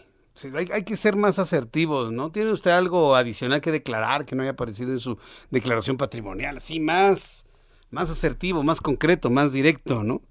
Entonces, bueno, finalmente ahí está la, contestación de Santiago Nieto y yo creo, eso ya se lo digo como una percepción personal, yo no he conocido a un político, en este caso como Santiago Nieto, que tenga toda esa disposición a abrir cuentas, patrimonios, chequeras, fondos, de lo que tenga, ¿eh? para hacer un análisis, hacer un arqueo y determinar que no ha cometido ningún ilícito. Bien por Santiago Nieto. ¿eh? Y bueno, él, él, evidentemente tiene también la confianza en el apoyo del presidente de la República, pero bien, yo, yo creo que lo que está haciendo Santiago Nieto debería hacerse ejemplo de cualquier funcionario que sea cuestionado en sus patrimonios y en sus posiciones. Entro en contacto con Gerardo Suárez, reportero del Heraldo de México. A la Asociación de Ingenieros y Arquitectos le está pidiendo al presidente de la República, Andrés Manuel López Obrador, revisar el acuerdo que blinda las obras del gobierno. Gerardo Suárez, me da mucho gusto saludarte, bienvenido, muy buenas noches. Muy buenas noches, Jesús Martín. Pues como tú lo dices, el gremio de arquitectos e ingenieros le hizo esta solicitud al presidente Andrés Manuel López Obrador, revisar el acuerdo por el cual las obras prioritarias del gobierno federal fueron declaradas de seguridad nacional. Esto ocurrió durante la conferencia matutina en Palacio Nacional, donde se llevó a cabo la entrega de los Premios Nacionales de Arquitectura e Ingeniería. En este espacio, el presidente de la Asociación de Ingenieros y Arquitectos de México, Ricardo Rodríguez, dijo que si bien comparten la lucha que lleva a cabo el gobierno contra la corrupción, añadió que se requiere de la unión entre gobierno y sociedad civil para alcanzar las metas que se han fijado en el país. y ahí fue cuando lanzó este llamado para reflexionar sobre el acuerdo que ha publicado el presidente. Vamos a escuchar lo que dijo Ricardo Rodríguez, presidente de la Asociación de Ingenieros y Arquitectos. Por ello pugnamos por la transparencia y lo invitamos a reflexionar sobre el acuerdo publicado recientemente y que declara diversas obras públicas como de seguridad nacional. Con voluntad política, las obras deberán ser de la mejor calidad, al menor costo y dentro del tiempo proyectado. Jesús Martín, este acuerdo para blindar las obras del gobierno federal fue publicado en el Diario Oficial de la Federación el 22 de noviembre y a partir de ello surgió una polémica debido a que puede afectarse el derecho al acceso a la información y a la transparencia, algo que días después el presidente rechazó. Y esta medida también busca agilizar, digámoslo así, dar una vía libre para la construcción y terminación de los proyectos prioritarios del gobierno como la refinería de Dos Bocas, el aeropuerto Felipe Ángeles, dado que la intención es que las autoridades entreguen en un plazo de solo cinco días los permisos que se vayan requiriendo. Y esto también ha generado una discusión, pues se critica que es un tiempo insuficiente para ver la viabilidad de todas estas obras en diferentes ámbitos como medio ambiente y económico. Así que este fue el llamado que hicieron ingenieros y arquitectos durante la entrega de este premio nacional y la conferencia mañanera. Jesús Martín, esta es la información que tengo. Gracias por esta información, Gerardo. Buenas noches. Hasta luego, muy buenas noches. Son las 6 de la tarde con 49 minutos hora del centro de la República Mexicana. Hoy es un día importante, hoy es un día importante sobre todo en el ámbito de la reflexión, porque es el Día Internacional contra la Corrupción. Se han hecho una gran cantidad de reflexiones. ¿Dónde se encuentra México? Lugar 124, ¿sí? Lugar 124 de casi 200 países en, en lugar de corrupción. ¿Quiénes se encuentran en el 1, 2 y 3? Dinamarca en primer lugar como país con menos corrupción. En segundo lugar está Nueva Zelanda. En, tercer lugar está Singapur. Cuarto y quinto, Suiza y Suecia. Esos son los lugares que, los primeros cinco lugares eh, de menor corrupción en el mundo. México está en el lugar 124. El país más corrupto es Sudán. Entonces esto nos da una idea finalmente de qué tanto hemos avanzado en el combate a la corrupción, dicho sea de paso, bandera del actual gobierno, en donde se han conocido, pues la verdad, muchos casos de corrupción. Tengo en la línea telefónica a la licenciada Leonor Quirós, presidenta de la Comisión Nacional de Ética eh, e Integridad de la Coparmex, a quien yo le agradezco mucho estos minutos de comunicación con el auditorio. Estimada licenciada Leonor Quirós, bienvenida, muy buenas noches. Muchas gracias, muy buenas noches, gracias por el espacio para Coparmex, encantada de estar con ustedes. Gracias por estar aquí con nosotros. ¿En dónde estamos en materia de corrupción, desde el punto de vista de los patrones y los empresarios en el país? Bueno, pues estamos en un lugar de alta preocupación. Empecemos por ahí, porque bueno, tú ya has dado las cifras del índice de percepción, en donde con gran algarabía se celebró por parte de algunas autoridades que habíamos aumentado seis lugares en ese ranking pero bueno, es sumamente engañoso porque de nada sirve ese aumento cuando estamos en lugares eh, de naciones como Kenia, Pakistán, Malí, Malawi, Gabón, ¿no? Entonces, bueno, creo que hay que ser muy muy puntuales cuando celebramos este tipo de aumentos en el ranking. Finalmente, eh, dentro de la Organización para la Cooperación y el Desarrollo Económicos de la OCDE, estamos en el último lugar de los países que lo integran, en el lugar 37 de 37 países y eso por supuesto que dentro del empresariado mexicano y sobre todo como ciudadanía pues nos preocupa altamente porque significa que seguimos sin realizar las acciones que realmente se necesitan en la coordinación del combate a este a este mal. Y mucho de ello ha sucedido también por algunos cambios legales y que pues tú ya justo en la nota previa hablabas de lo que nosotros denominamos el decretazo en donde se pues se le da la vuelta a ciertas a ciertos procesos para analizar eh, pues antes de la expedición de un permiso, si debe o no construirse una obra, por ejemplo, pero también, además de esas modificaciones a la ley, como también se hizo para la adquisición de medicamentos y todos los insumos en materia de salud, ustedes recordarán también que se hizo una, una excepción en, la, en el artículo primero de la ley de adquisiciones, pues para que no pasaran por ningún proceso de licitación pública y que además pues se saltaran todos los temas de transparencia. Cuando no ligamos la transparencia al combate a la corrupción, querido Jesús Martín, estamos haciéndole un grave daño un grave daño a este combate a la corrupción porque no estamos utilizando las herramientas que tenemos legales para poder publicar los procesos que sean más competitivos, que haya información disponible al público de cómo se gasta el presupuesto, pero también esa corrupción que le denominamos las grandes redes de, de corrupción, en donde hoy México sigue sin lograr sentencias, sigue sin lograr eh, recuperación de activos que fueron desviados. Y eso es importante señalarlo, porque cuando hay impunidad, de nada sirve que haya nuevos eh, órganos colegiados como un sistema nacional anticorrupción cuando no se están llegando a los resultados y el riesgo de impunidad sigue creciendo. Se conocen los casos y no se identifican dónde están las sanciones firmes por parte de las autoridades, no se, no se identifica cómo están recuperándose los activos en favor del Estado y por eso es que estamos en un lugar de preocupación. Ahora, eh, lo comentaba al inicio de esta, de esta entrevista, el actual gobierno tiene como bandera el combate a la corrupción. ¿Ha logrado avanzar en algo? Digo, habla, independientemente de los cuatro o cinco lugares dentro de los más corruptos del mundo, pero en la percepción, en la realidad, ¿hemos avanzado algo? ¿O de plano estamos tan igual como hace mucho tiempo? Estamos igual. Eh, y eso pues es resultado también de justamente de la impunidad. Las instituciones de impartición de justicia deben concentrarse en dar resultados concretos. Y hoy día los delitos vinculados con actos de corrupción siguen saliendo por periodismo de investigación. Y cuando el periodismo de investigación es el que nos pone los casos sobre la mesa, en el caso de las autoridades, no se llega a resoluciones favorables. En los casos que seguimos viendo de encarcelamientos que siguen sin ser sentenciados y que aun cuando tienen una sentencia no se están recuperando los activos. Yo creo que cuando tengamos la recuperación de activos y sentencias firmes en contra de las personas del ámbito público y del ámbito privado que intervienen en delitos de corrupción, estaremos hablando de resultados. Y también creo que se ha fallado, Jesús Martín, en el fortalecimiento de las instituciones. Y creo que eso también es importante comentar cuando no se fortalece el Instituto Nacional de Transparencia, cuando no se fortalece la Auditoría Superior de la Federación, cuando no se fortalecen a las instituciones que conforman el Sistema Nacional Anticorrupción, sino que se les quitan recursos, pero además se les ataca de manera permanente, estamos como Estado cometiendo un, grave daño a la coordinación entre esas autoridades. Yo quiero agradecerle mucho el que me haya tomado la llamada telefónica, Leonor Quiroz. Un saludo para nuestros amigos de Coparmex y seguiremos hablando de este y otros temas en materia de corrupción.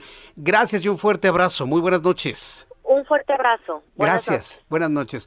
Mensajes y regresamos. Escuchas a Jesús Martín Mendoza con las noticias de la tarde por Heraldo Radio, una estación de Heraldo Media Group.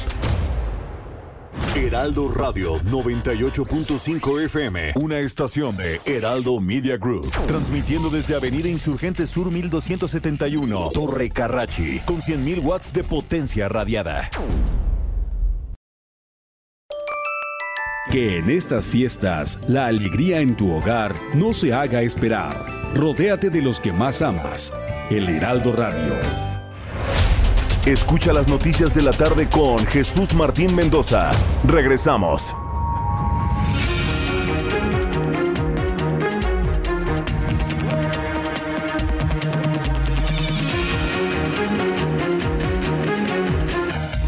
Ya son las 7 en punto, hora del centro de la República Mexicana. Le presento un resumen con las noticias más importantes en el Heraldo Radio.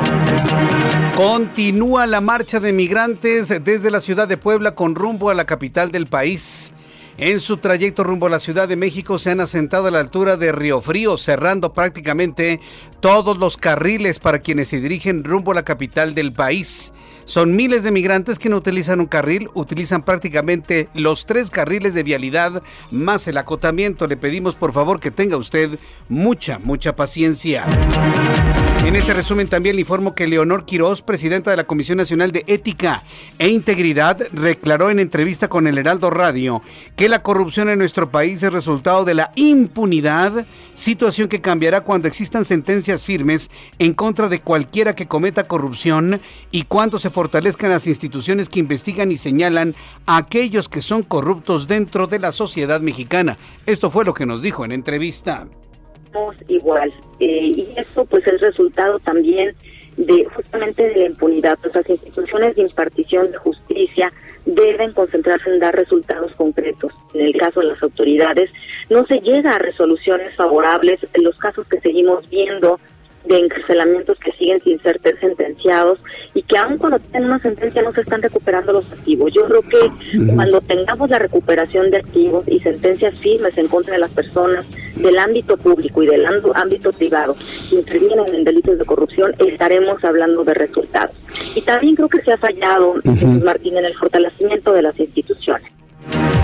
Con relación al grave accidente en el estado de Chiapas, hace escasos dos minutos el presidente de México, Andrés Manuel López Obrador, ha escrito en Twitter.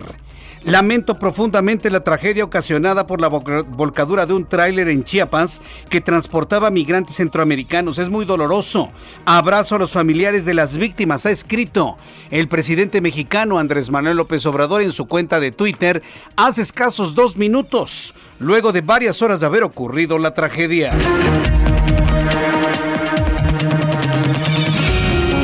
En más de este resumen de noticias, le informo que por unanimidad el Pleno de la Cámara de Diputados aprobó la prohibición de distribución, venta y suministro de comida chatarra a menores de edad en escuelas públicas y privadas de educación básica. Con esta prohibición se busca combatir la desnutrición, sobrepeso, obesidad en los niños mexicanos, informaron los legisladores. No entienden. Sí está bien que prohíban la comida chatarra, pero lo que provoca la obesidad y la diabetes es el jarabe de maíz de alta fructosa que le ponen a todos, señores. Por favor, entiendan eso. Los científicos lo saben, se los han dicho, pero bueno, será un asunto que platicaremos más adelante. Se aprueba el eliminar todo tipo de papas, frituras, adiós a los cazares en las tienditas de las escuelas, tanto públicas como privadas. José Antonio Pérez Juárez, titular de la Dirección General de Prevención y Reinserción Social de Jalisco, considera que Miguel Ángel Félix Gallardo, preso en el penal estatal de Puente Grande, debería estar en prisión domiciliaria por su estado de salud.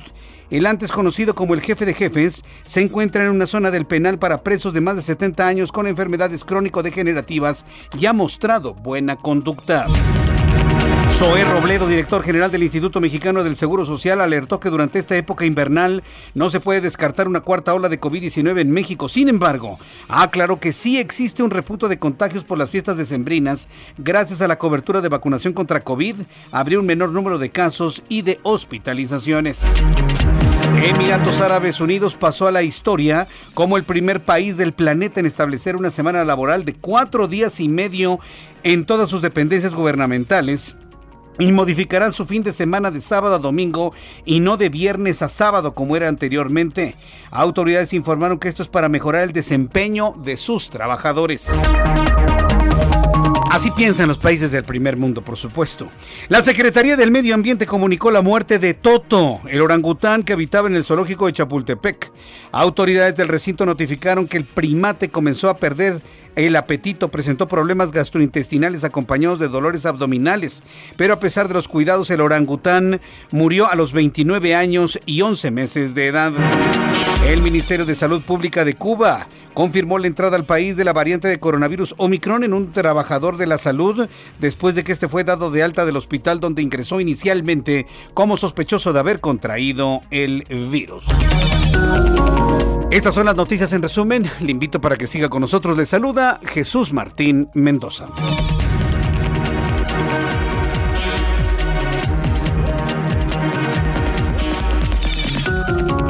Ya son las 7.5. Las 19 horas con 5 minutos hora del centro de la República Mexicana. Escucha usted el Heraldo Radio. Yo soy Jesús Martín Mendoza con toda la información importante del día. Y vaya día, ¿eh? Después de varios días donde tuvimos poca información en realidad, surge todo el tema de los migrantes y con un terrible accidente que ya arroja oficialmente 49 fallecidos, aunque algunas versiones hablan ya de 53 fallecidos. Estaré actualizando la información en cuanto la tengamos. Vamos con nuestros compañeros reporteros urbanos, periodistas especializados en información de ciudad. Israel Lorenzana, gusto en saludarte. ¿En dónde te ubicamos?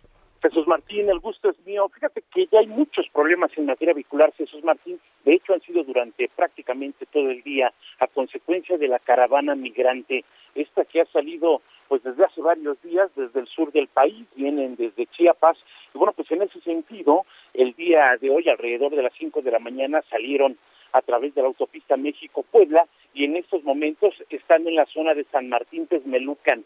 Lamentablemente se reportan ya, Jesús Martín, más de 15 kilómetros, una fila larguísima de vehículos con dirección hacia la Ciudad de México. Esto, por supuesto, pues por esta caravana migrante de aproximadamente 40, 400 personas, perdón, entre ellos niños y por supuesto pues mujeres y hombres que van caminando ocupando prácticamente los tres carriles de la autopista, ya están muy cerca de la caseta donde se van a reunir con otro grupo de migrantes, están en todo momento escoltados por elementos de la Guardia Nacional, por supuesto, para evitar algún incidente como el registrado, por supuesto, allí en Chiapas. Y bueno, pues en ese sentido hay que recomendar a nuestros amigos automovilistas que utilicen sin duda alguna la carretera libre con dirección hacia la zona de Santa Marta, hacia la calzada General Ignacio Zaragoza, por supuesto a través de la zona de Texcoco. Hay que manejar con mucha precaución, Jesús Martín. Están por supuesto los migrantes todavía caminando en estos momentos y se prevé que lleguen durante la madrugada a la Basílica de Guadalupe. De hecho, tenían hoy pues precisamente planteado salir de la Basílica de Guadalupe con dirección hacia el Zócalo capitalino en protesta hacia la plancha del Zócalo, no van a llegar el día de hoy, seguramente será en la madrugada o mañana temprano y por supuesto Jesús Martín estaremos dando cuenta de ello. Es la información que te tengo.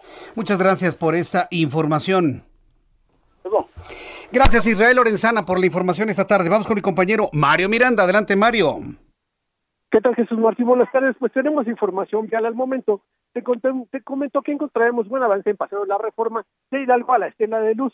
Pasando este punto, la vialidad se complica en dirección al Auditorio Nacional, en el sentido opuesto de Paseo de la Reforma de la avenida, de la, perdón, de, de, la Glorita del Ángel de la Independencia hacia Hidalgo encontraremos buen avance. La avenida Bucareli de Reforma hacia Chapultepec con carga vehicular y finalmente Valderas de Juárez a Chapultepec con tránsito lento. Jesús Martín, seguimos pendientes. Muchas gracias por esta información, Mario Miranda. Seguimos atentos con toda la información. Son las siete con ocho. Las siete con ocho horas del centro de la República Mexicana. En unos instantes estaré informándoles sobre una actualización del número de fallecidos en Chiapas. Ya podemos de alguna manera hablar de al menos 49 migrantes fallecidos. Como ya le había comentado, un periodista en Chiapas, Isaín Mandujano, habla ya de 53 con base en la información oficial allá en Chiapas, con la que está empezando a surgir allá en el, en el, estado de Chiapas, como le comenté desde hace rato, serían 53 los muertos. No 49, 53. ¿Y sabe qué? Lo más seguro es que esta cifra pueda dramáticamente llegar o alcanzar o acercarse a las 60 personas muertas. Esto es algo que yo la verdad no lo recuerdo, sobre todo eh, con personas que de alguna manera traen ahí el sueño, ¿no? Primero de oír de sus países que están, digamos, con gobiernos fallidos, ¿sí? Porque no se puede entender de otra manera. Que se salga prácticamente la mitad de la población de un país porque tienen un gobierno fallido ingresar de manera ilegal y a veces hasta violenta a México. ¿Cuántas veces no han golpeado a policías y han tirado las puertas de México? Y, luego en el camino que les pase algo así. No, no, no, no, de, verdad, ¿eh? que es impresionante. No nos imaginábamos que algo así ocurriera a estas alturas y sobre todo en esta época del año. Cuando tenga comunicación con los corresponsales, en el estado de Chiapas, estaré en contacto con ellos. Cuando son las 7 con 10, 7 con 10 horas del centro de la República Mexicana, Noticias del presidente de la República, quien ya emitió sus condolencias para las personas eh, y los familiares de las personas que murieron en el estado de Chiapas. López Obrador tiene una relación con los empresarios de México de amor-odio. Amor-odio, odio-amor. La verdad se ha dicho. ¿Cuántas veces ha roto todas sus comunicaciones con el Consejo Coordinador Empresarial?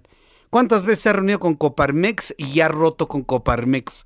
¿Cuántas veces con Canacintra? ¿Cuántas veces se ha referido a los empresarios como el motor de la economía actual y cuántas veces se ha referido a que están derechizados? ¿Cuántas veces? Muchas veces.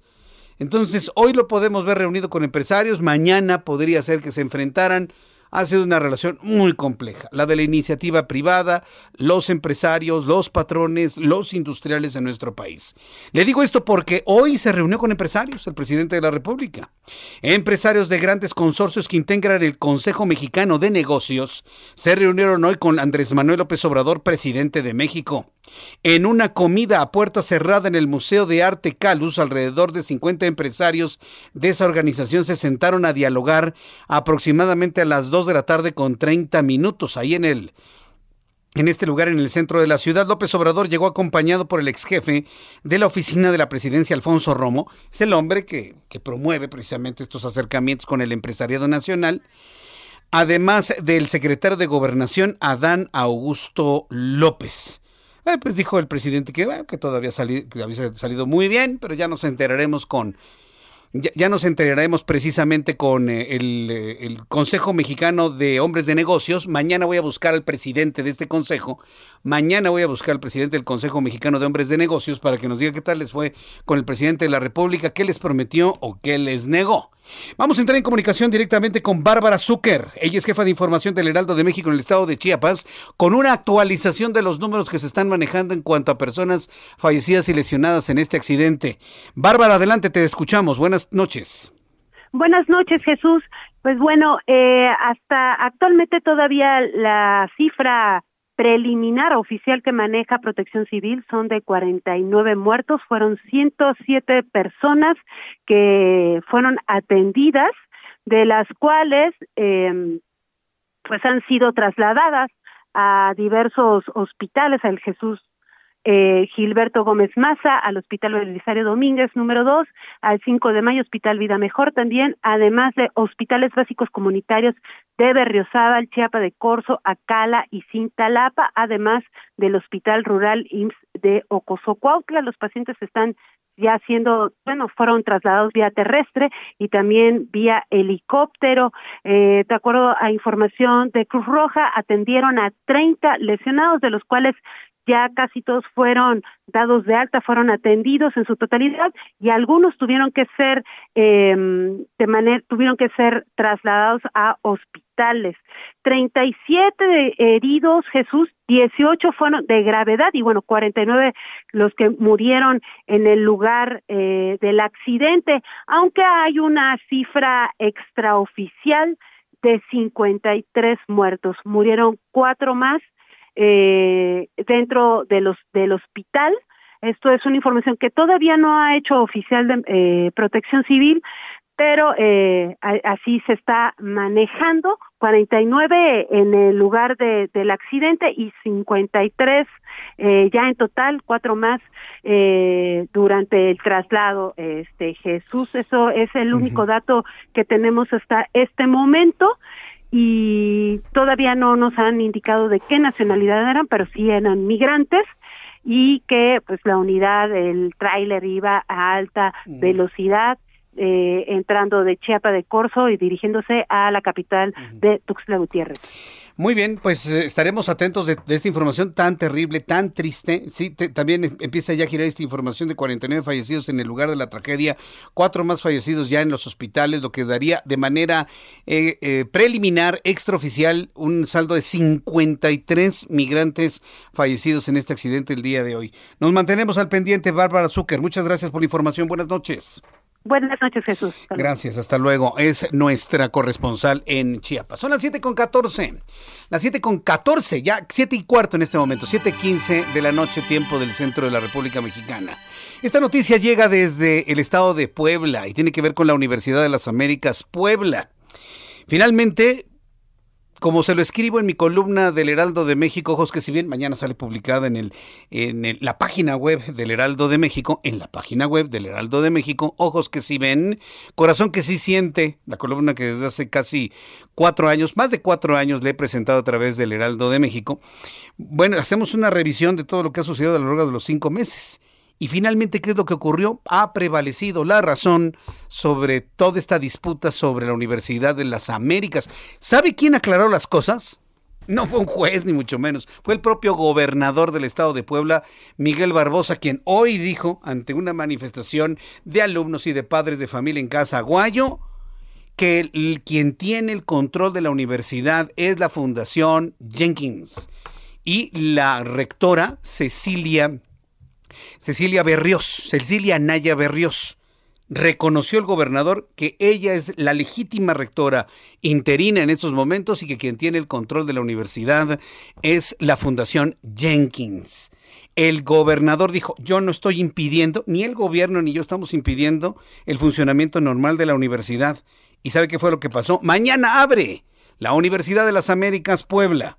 Con más detalles de esto que sin duda es noticia importante luego de cinco meses de cierre, Claudia Espinosa, corresponsal en el estado de Puebla. Adelante, Claudia. Hola, ¿cómo estás? Te saludo con gusto. Pues como lo mencionas, esta mañana el gobernador Miguel Barbosa pues señalaba eso ante pues la manifestación que finalmente sí se dio desde la zona de la UDLA, recorrió prácticamente pues toda la ciudad para llegar a Casaguayo, la sede del gobierno del estado. El mandatario estatal refirió que efectivamente es la doctora Cecilia Anaya Berrios quien tiene pues el control de la universidad a cargo también de la Fundación Jenkins. Recalcó que ellos eh, pues determinarían cuándo estaría regresando y que si se daba esta manifestación que finalmente sí se dio, pues habría una comitiva para recibirlos y poder dialogar con ellos. Hay que señalar que una vez que llegaron esta comisión ingresó para hablar con la secretaria de Gobernación Ana Lucía Gil, el secretario de Educación Melitón Lozano y la subsecretaria de Educación Superior América Rosas Tapia, con los cuales, bueno, pues eh, se dio a conocer que el control administrativo de la Casa de Estudios está a cargo de la doctora Anaya Berrios. Finalmente, la comitiva salió e informó tanto a padres de familia, estudiantes como algunos docentes que participaron en ella, que ya eh, se podrían abrir las puertas de esta institución después de más de cinco meses que permanecían eh, cerrada. Sin embargo, hay que mencionar que quienes regresarán primero será la parte administrativa y la parte de investigadores, ya que las clases se reiniciarán a partir del mes de enero, pues el ciclo escolar ha dado eh, término para pues el la temporada vacacional de diciembre. Finalmente, también se dio a conocer que todas las investigaciones judiciales seguirán su curso ante las instancias legales correspondientes y que bueno, ya por el momento finalmente los estudiantes podrán regresar a eso, a la universidad a estudiar. Es la información que te tengo. Oye, Claudia, tú has llevado el seguimiento durante los últimos cinco meses de este gran conflicto y se resolvió con una palabra del gobernador, ni más ni menos. ¿Ha dicho algo la otra fundación, la fundación impuesta, en donde eh, supuestamente Armando Ríos Peter era el otro rector? ¿Se ha pronunciado la otra parte luego de estas declaraciones del gobernador y el anuncio de reapertura el día de mañana con Cecilia Anaya Berrios como rectora de la UDLAP? No, fíjate que eh, pues ellos se expresaban a través de eh, redes eh, sociales donde pues daban a conocer sus puntos de vista en una red social que no es la que tradicionalmente maneja la UDLA. No han eh, mencionado absolutamente nada tampoco han emitido algún comunicado de prensa e inclusive pues en la cuenta de Armando Ríos Peter esta permanece inactiva desde hace más de tres días no se ha emitido postura al respecto así que bueno pues estaremos muy pendientes de si finalmente se emite una opinión aunque pues ya las instalaciones están a cargo de la doctora Anaya para que pues se normalice esta actividad académica, Jesús Martín. Vaya, que eh, yo estoy verdaderamente sorprendido cómo se resolvió esto. Más allá de jueces, más allá de el litigio donde a veces ganaban unos, ganaban otros, bastó la palabra del gobernador para que todos se allanaran el camino que sabíamos desde, desde un principio que iba a ocurrir, Claudia. Entonces estamos muy pendientes mañana, mañana ahí en eh, San Andrés Cholula, para saber quiénes van a ingresar al campus universitario, si va a ingresar ya la propia rectora interina y todo lo que suceda en torno a esta importante casa de estudios.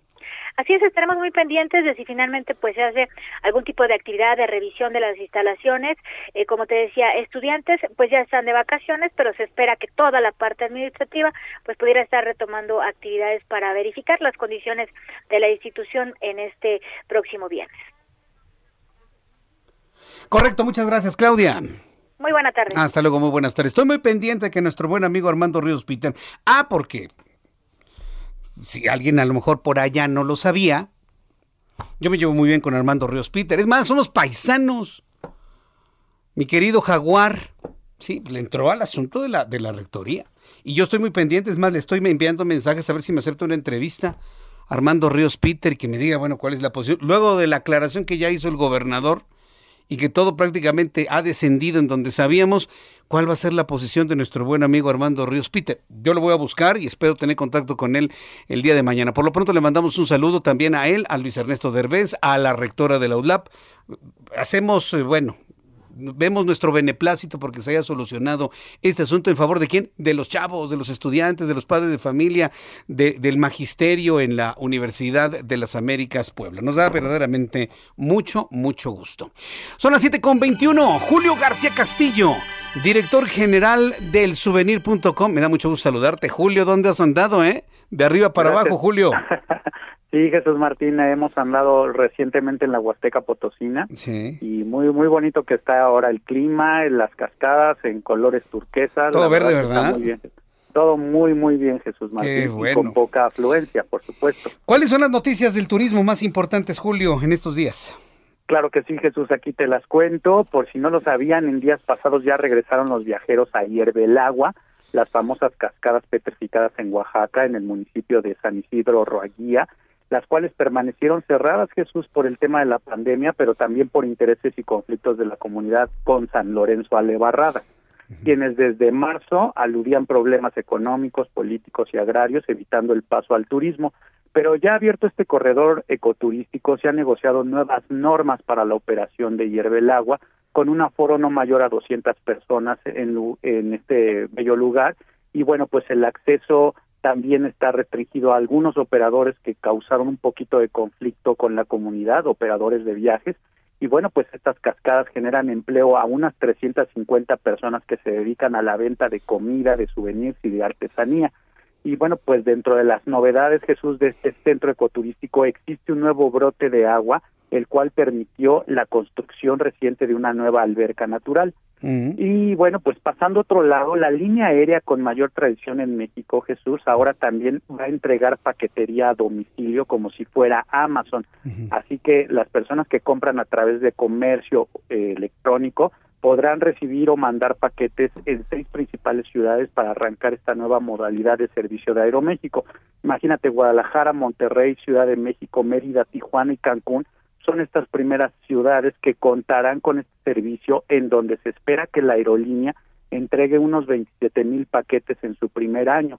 La idea es que Aeroméxico Cargo opere en 35 aeropuertos con servicio de paquetería, pero eso no es todo. Los planes también se van a enfocar en sus rutas internacionales, es decir, en Estados Unidos, Canadá, Centro, Sudamérica, además de Europa y Asia.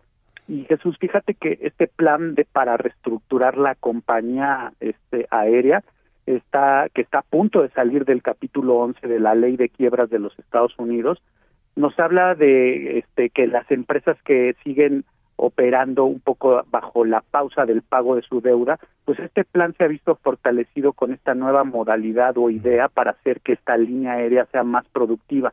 Además ya se habla de un nuevo consejo de administración en donde la mayoría serán mexicanos. Y bueno, pues en temas internacionales, Jesús, el país sudamericano Brasil definió cancelar la famosa tradición eh, de la noche vieja del 31 de diciembre, en donde cientos de personas se reúnen en las playas brasileñas cuando se visten de blanco para celebrar la entrada del año nuevo.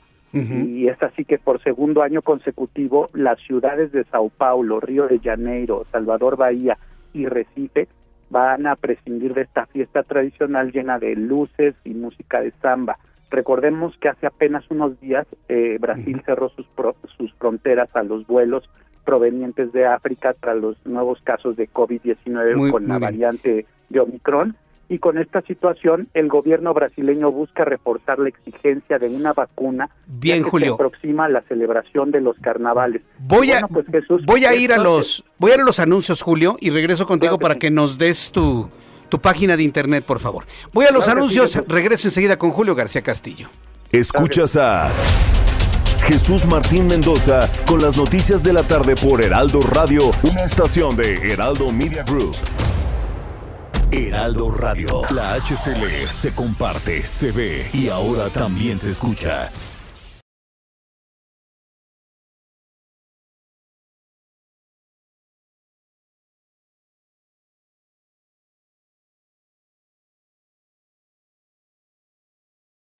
Heraldo Radio 98.5 FM, una estación de Heraldo Media Group, transmitiendo desde Avenida Insurgente Sur 1271, Torre Carrachi, con 100.000 watts de potencia radiada. Escucha las noticias de la tarde con Jesús Martín Mendoza.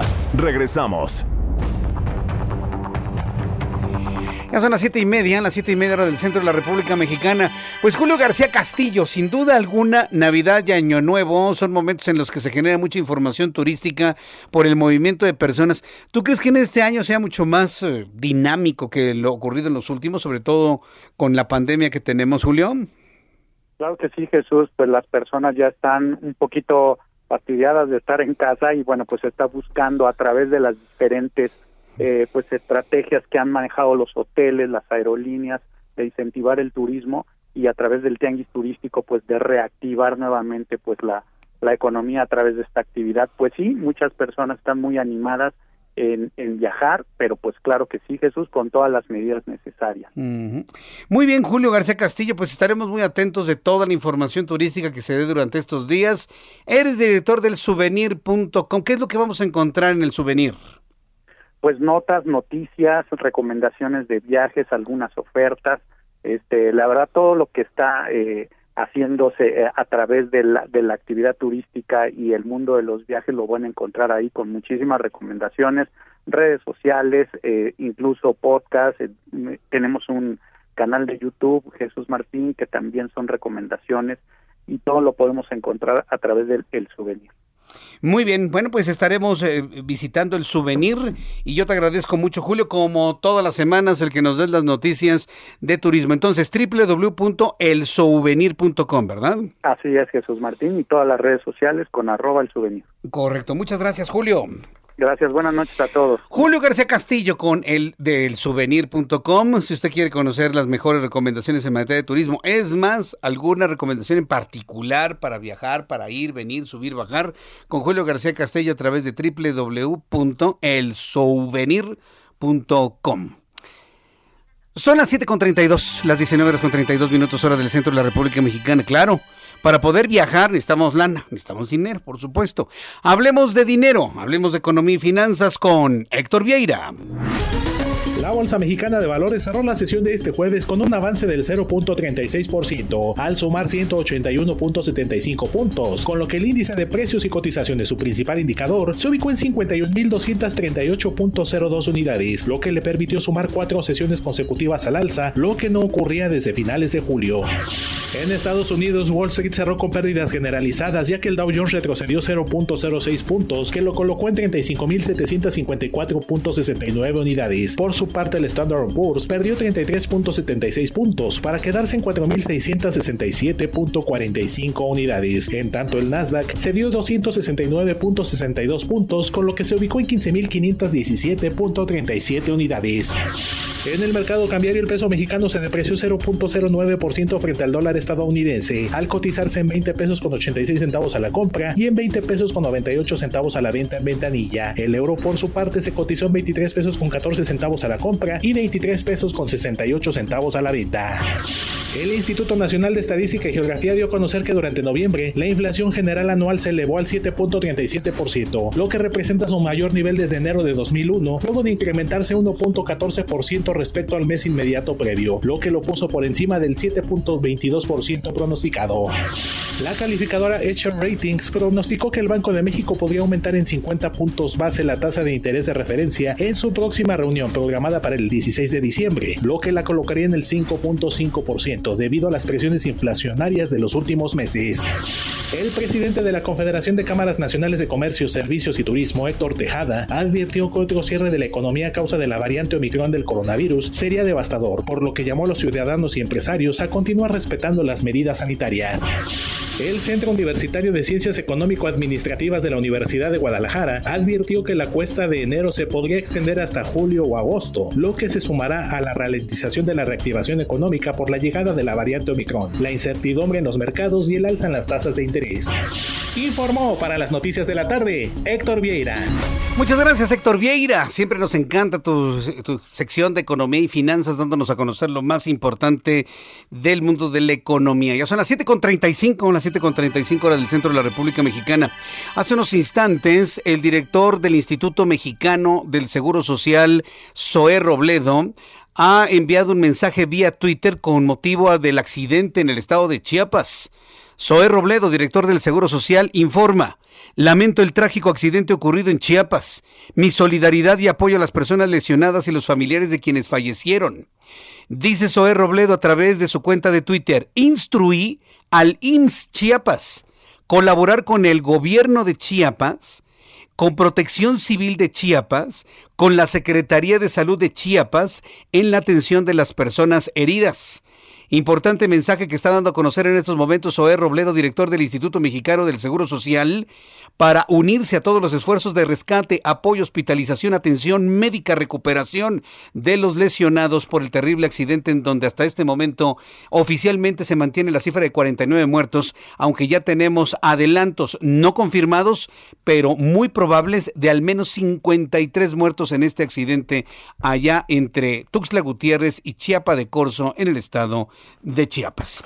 En la línea telefónica me da mucho gusto saludar a Javier Cárdenas Ibarra, él es CEO y fundador de Rotamundos. Eh, él recibió el galardón en la categoría Implementación de Nuevas Tecnologías dentro del concurso Global Rural Tourism Startup Competition.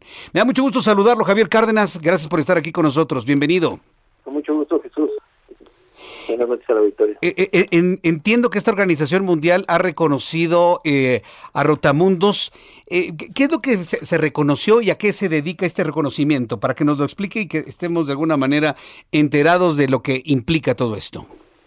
Es es un reconocimiento debido al, modelo de digitalización que estamos llevando a cabo en cinco países de América Latina, donde le les damos toda una serie de herramientas tecnológicas de capacitación, estandarización a hoteles pequeños independientes del nicho de turismo rural.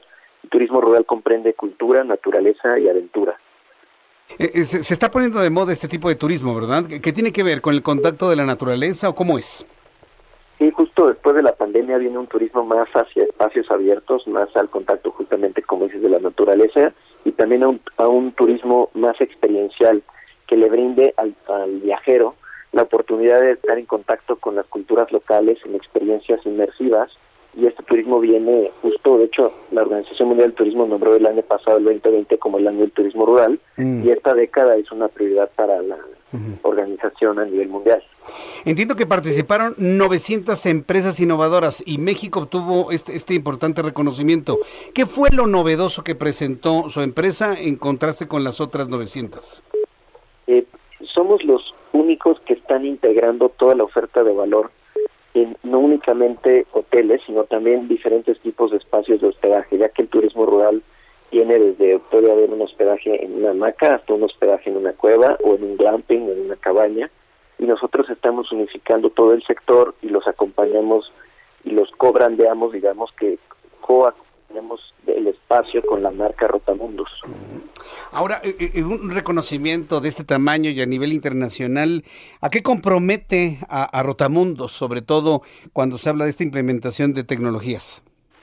Pues justo José Martín es un compromiso importante ya que nos están nombrando como como un pilar importante para alcanzar los objetivos de desarrollo sostenible rumbo al 2030 y, y el turismo es una pieza importante y nosotros ahora como, como la startup más disruptiva a nivel mundial pues pues lo estamos haciendo actualmente en México, Colombia, Ecuador, Perú y Costa Rica y con este reconocimiento planeamos acelerar a más países en el 2022. Pues eh, Javier Cárdenas, yo agradezco mucho estos minutos de comunicación. Felicidades por este reconocimiento. La verdad es que nos da mucho gusto saber que México sigue siendo un líder, sigue siendo un referente en materia turística, inclusive en, estos ámbitos de implementación de nuevas tecnologías y sobre todo en el ámbito rural. Felicidades por ello, por poner el nombre de México en alto. Muchas gracias, Javier Cárdenas Ibarra. Saludos a la auditorio. Gracias, que le vaya muy bien hasta pronto. Bueno, pues les dieron un importante reconocimiento. ¿Usted sabía que el turismo rural está de moda? Yo creo que todo lo que tenga que ver con contacto con la naturaleza nunca pasa de moda, definitivamente.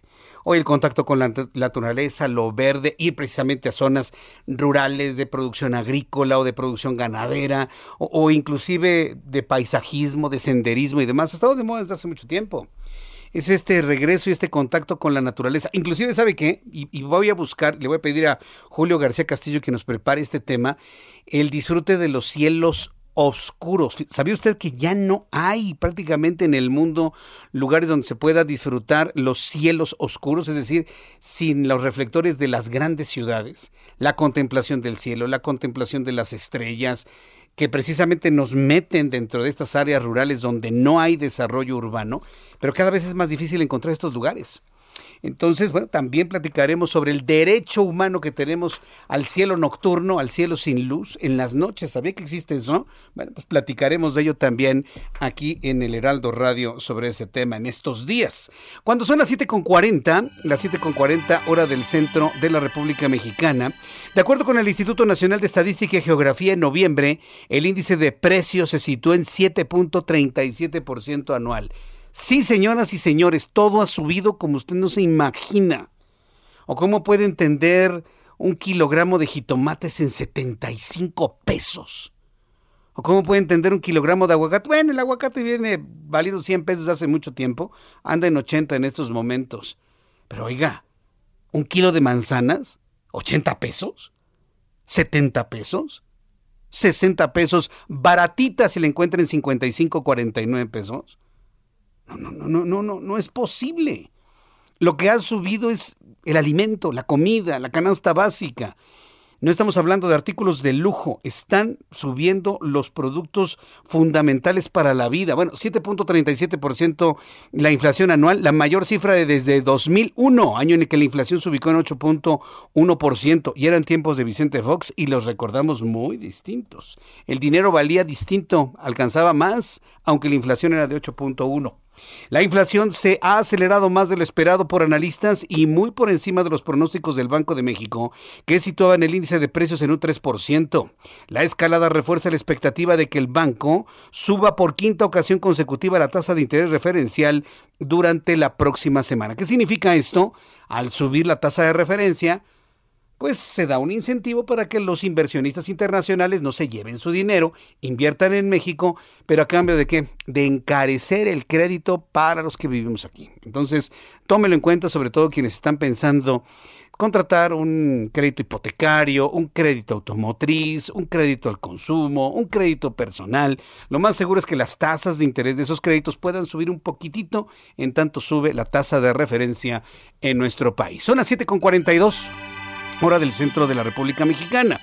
Afganistán y México fueron los países más peligrosos para ejercer la, la, profesión periodística en el año 2021 con 12 y 10 asesinatos respectivamente. 12 en Afganistán, 10 en México. Indicó el informe anual de la campaña Emblema de Prensa que registró al menos 77 muertes violentas de reporteros en 28 países. México es el país que casi todos los años ocupa los primeros lugares en esta lista negra yo entiendo que el presidente de México quiere que seamos como Dinamarca. Dice que somos como daneses, pero no. Nos parecemos más a Afganistán, nos parecemos más a Sudán, nos parecemos más a esos países. Hablamos de peligrosidad y de corrupción, lamentablemente. Cuando son las 7.43, vaya revisando su reloj para que llegue a tiempo. Gracias por estar con nosotros. Tengo en la línea telefónica Salvador Juárez Galicia. Él es procurador fiscal de la Ciudad de México y lo he invitado porque el presupuesto de la Ciudad de México 2022 eh, y, vamos a hablar sobre ese presupuesto de la Ciudad de México para el 2022. Algunos impuestos, algunas aplicaciones, multas a los automovilistas que no emplaquen en la Ciudad de México. Por cierto, un, asunto que se ha comentado en otros medios de comunicación. Eh, Salvador Juárez Galicia, me da mucho gusto saludarlo. Bienvenido, muy buenas noches. Jesús Martín, muy buena noche. Gracias por la oportunidad de compartir eh, impresiones con el auditorio. Correcto, muy bien. ¿Cómo viene entonces finalmente este presupuesto para la Ciudad de México? ¿Va a alcanzar para todo? Pues bueno, la configuración anual del presupuesto se da justamente con el comportamiento anual y cómo se van considerando los los ingresos con el equilibrio del presupuesto. Hay siempre esa asimetría y pues se está considerando que alcance para todo. Eh, eh, ¿Está calculado para que alcance bien este año o se tiene pensado que a la mitad del año se pueda hacer algún tipo de ajuste? Es decir, ¿cómo se va a proveer de este recurso a, lo largo del año para todas eh, las labores del gobierno y para las alcaldías? Pues bueno, este tiene la lógica igual de que se hacen siempre las estimaciones a través de la ley de ingresos y de ahí que obteniendo ese diagnóstico se ve lo que alcanza y de ahí está la configuración del presupuesto. Entonces está previsto exista la, recaudación en el transcurso del ejercicio con todo lo que implican las contribuciones y otros ingresos de, la ciudad. Hace algunas semanas eh, el director del gobierno digital de, de, la Ciudad de México pues, anunció una serie de medidas para simplificar el proceso de emplacamiento en la Ciudad de México. Quien no emplaque entonces tendrá importantes multas y, lo pregunto desde el punto de vista de recaudación, eh, Salvador Juárez. Sí, bien, bueno, ahorita eh, eh, el tema, más que nosotros estemos enfocados que a través de esta multa obtengamos un, ingreso importante para la ciudad, es un, un, mecanismo ahorita para evitar lo que es una práctica que se ha estado dando y que hemos advertido en la ciudad respecto del emplacamiento que ha lugar y tiene una consecuencia para el impuesto sobre tenencia. ¿Cómo estamos regulándolo? Se está precisando y se dice las personas que tengan su domicilio en la ciudad tenemos que hacer nuestro emplacamiento y que teniendo este emplacamiento pues tenemos el deber de eh, cumplir con el, impuesto sobre tenencia sigue existiendo la propuesta de lo del, subsidio en función del valor de nuestro vehículo, ya con sus depreciaciones, y el tema es en el sentido de si sabiendo y teniendo nuestro domicilio no hacemos lo del emplacamiento, si tenemos eh, identificada esa eh, ese supuesto, esa incidencia, se puede hacer acreedor a, una multa. Pero el tema no es que nosotros eh, queramos tener recaudación a través de, esta multa, sino solamente es como un tema de una infracción, una posibilidad ante la falta de cumplimiento espontáneo. El llamado, el principal tema es el cumplimiento voluntario. Y solamente en algún momento las autoridades fiscales, si tienen esta posibilidad de advertir que no se emplaca teniendo la posibilidad de las condiciones, se hará pues un, llamado. Primero siempre le vamos a apostar al tema de la invitación, es decir, cumplimiento voluntario, después te invito, te podemos hacer este requerimientos y entendemos que si estamos eh, previniendo esta posibilidad de una sanción, una multa que ahorita está prevista entre el parámetro de 521 pesos y 911 pesos, pues bueno, para el emplacamiento hay que dar también las, las posibilidades y facilidades para que éste se realice. Entonces, ya se han anunciado algunas medidas que en este caso, en coordinación con el tema de control vehicular, con movilidad, pues ya se simplifican. ¿De qué manera? Pues sí, ya pidiendo menos documentación, menos requisitos para tener la posibilidad de dar de alta un vehículo, de reemplacarlo, de hacer cambios de domicilio, ¿no? Entonces va asociado a un tema de facilidades administrativas para que emplaques, hay la invitación para que se haga lo del emplacamiento y teniendo este emplacamiento, pues bueno, que puedan en su momento cumplir con el tema de lo de la tenencia. Y, de esta manera, cumpliendo con la tenencia, se tiene eh, como resultado pues una mayor recaudación, porque finalmente es lo que se necesita, sobre todo en estos tiempos, ¿no es así, Salvador Juárez? Sí, el tema pues es el llamado nuevamente a lo que ya en algún momento habían estado cumpliendo en la ciudad. Lo que se ha advertido es una alta presencia también en la ciudad de eh, placas de otros estados, por lo que estamos identificando, pues bueno, que hay ese escenario de ya no cumplir ese, esas obligaciones aquí en la ciudad. Entonces, es el llamado nuevamente a que tengan la posibilidad de que en la ciudad donde estamos, pues tengamos esa posibilidad de contribuir por beneficio de todos. Muy bien, bueno, pues ya tomando en cuenta esto, eh, pues yo quiero agradecer mucho estos minutos de explicación al público del Heraldo Radio. Eh, en los siguientes días, poco a poco vamos a seguir eh, insistiendo en esta información, transmitiendo la facilidad que se ha brindado ahora para hacer este emplacamiento y vaya, pues estar finalmente legal en cuanto a la emplacación de los vehículos, porque cómo abundan ¿eh? en Morelos y en el Estado de México, ahora resulta que todos los vehículos modernos, de último modelo, de gran valor, todos viven en Morelos y en el Estado de México, ¿se ha dado cuenta? Sí, por eso de ahí el, llamado a que justamente de manera, este, pues nosotros, este, voluntaria, mm. podamos tener la oportunidad de, regularizarnos y si era un tema de complicaciones que habían en esos trámites, pues bueno, estamos abriendo esa puerta, esa ventana de oportunidad de que con facilidades administrativas puedan tener ese escenario donde puedan eh, regularizar su, emplacamiento. Bien, pues eh, Salvador Juárez Galicia, agradezco mucho estos minutos de comunicación con el auditorio del Heraldo Radio. Un abrazo, muchas gracias. Abrazo, muchas gracias. Hasta pronto. Gracias, que le vaya muy bien. Bueno, pues hemos hablado con el Procurador Fiscal de la Ciudad de México, recaudación, dinero, presupuesto y bueno, pues formas de recaudación legítima, ¿no? Nadie ha aumentado impuestos, lo único que está buscando la Ciudad de México es que quien tiene auto en la Ciudad de México, vive en la Ciudad de México, emplaque aquí, pague sus contribuciones aquí y ya, ¿no? Porque sí, se generó toda una distorsión cuando unas entidades cobran impuestos, cuando cobran tenencia. Yo sé que nadie queremos, me incluyo, pagar impuestos, pero imagínese tener un, un auto que le ha costado a usted muchísimo dinero y nada más para ahorrarse la tenencia, tenerlo prácticamente ilegal, como que no tiene, como que no tiene sentido, ¿no? Paga usted un millón de pesos por un auto y no quiere pagar una tenencia. Es, como comprarse un auto de gran valor y ponerle 50 pesitos en la gasolinería. Son las 7.50.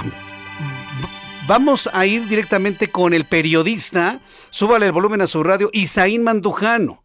Corresponsal de la revista Proceso en el estado de Chiapas, él ha logrado obtener más datos sobre el tremendo accidente entre Tuxtla Gutiérrez y Chiapa de Corzo esta tarde. Estimado Isaín Mandujano, gracias por tomar la comunicación del Heraldo Radio en todo el país. Bienvenido. Hola, ¿qué tal? Pues aquí eh, desde Tuxtla Gutiérrez eh, ya estamos fuera de la zona del accidente, a escasos siete kilómetros de, del lugar donde ocurrieron los hechos. Es un punto que va de Chiapa de Corzo a Tuxtla Gutiérrez. Es una zona urbanizada, eh, pasando el puente Belisario Domínguez sobre el río Grijalva, donde todo el mundo conoce el cañón del sumidero de Chiapas. Bueno, en este puente, pasando este lugar, eh, el tráiler en una curva ascendente eh, se le soltó la caja, la caja del tráiler, se le soltó al, automotor y bueno, hay que entender que la cabina, el, el motor, el, donde va el conductor y su camarote quedó intacto, simplemente fue la caja la que se desprende en esta curva que seguramente tomó exceso de velocidad porque se puede, por lo que se puede apreciar. Y bueno, y volcó la caja, se impactó contra un puente peatonal y, el pavimento y esto provocó que la mayoría de los migrantes sufrieran eh, lesiones. Para precisar, hasta este momento en el lugar de los hechos se hablaba de 49 personas fallecidas y 58 personas heridas. Se habla de alrededor de 107 migrantes que iban en el tráiler. No se ha referido precisamente las edades de cada uno de ellos, tampoco el sexo, tampoco hemos referido de, de qué país son cada uno de ellos. Se dice que son la mayoría de Guatemala y Honduras y, y tampoco podemos conocer hasta este momento el nombre de cada uno de ellos para darle certeza, certidumbre a sus familiares en sus países de origen si sus familiares están vivos o han fallecido. Lo que sí te puedo decir es que ya ambos presidentes de México y Guatemala lamentaron los hechos, ambos cancilleres también. El canciller de Guatemala ya instruyó a su consulado trasladarse a este punto de Chiapas, donde los cuerpos alrededor de las 18-15 horas fueron levantados todos y llevados al, al servicio médico forense aquí en la zona sur poniente de la capital del estado. Bien, ahora eh, la cantidad de fallecidos. En el lugar 49, leía en tu cuenta de Twitter que tienes información de que ya son 53. Isaín Mandujano. Mira, a decir del dato que nos han proporcionado médicos que están dentro del hospital Jesús Gilberto Gómez Maza, a decir de los paramédicos de la Cruz Roja, eh, la cifra podría llegar a de 53 y hasta 54 personas fallecidas. Te digo, oficialmente la cifra de protección civil son 49 personas fallecidas. Sin embargo, no, no hay un reporte actualizado hasta esta hora de las 7 de la noche con 53 minutos. Isaí Mandujano, yo agradezco mucho esta colaboración para el auditorio del Heraldo Radio en la República Mexicana. Tienes datos de primera mano. Estaremos muy atentos contigo, tus colegas ahí en Chiapas, y lamentamos profundamente lo ocurrido en este lugar con, con los migrantes. Estaremos en contacto. Gracias, Isaí Mandujano.